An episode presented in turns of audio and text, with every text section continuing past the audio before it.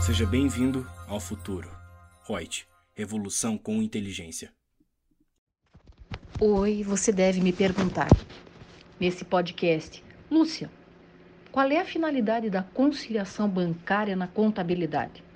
Eu, Lúcia Yang, consultora da Reut, te respondo. A conciliação bancária serve para forçar uma revisão de uma forma mais cuidadosa, mais apurada dos lançamentos de todas as transações efetuadas pela empresa e com isso propiciando aí a exatidão nos registros contábeis, claro, sempre obedecendo aos princípios da contabilidade que são aprovados ali pela norma brasileira contábil técnica geral, aquele que fala da estrutura conceitual, o CPC 00. O valor dessa revisão ele reside no fato de que as transações contabilizadas pela empresa são também contabilizadas pelo banco. E, por causa disso, é primário que todos os registros sejam comparados.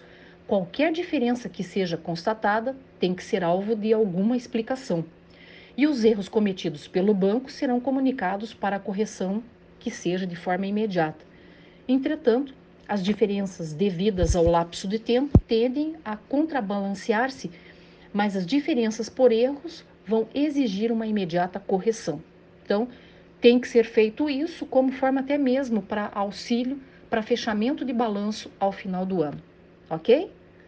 Grande abraço, até o próximo.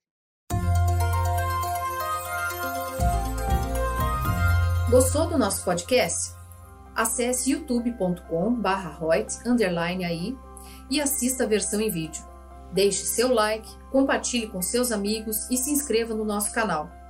E não se esqueça de ativar as notificações para acompanhar nossos conteúdos semanais. Aproveite! Até mais!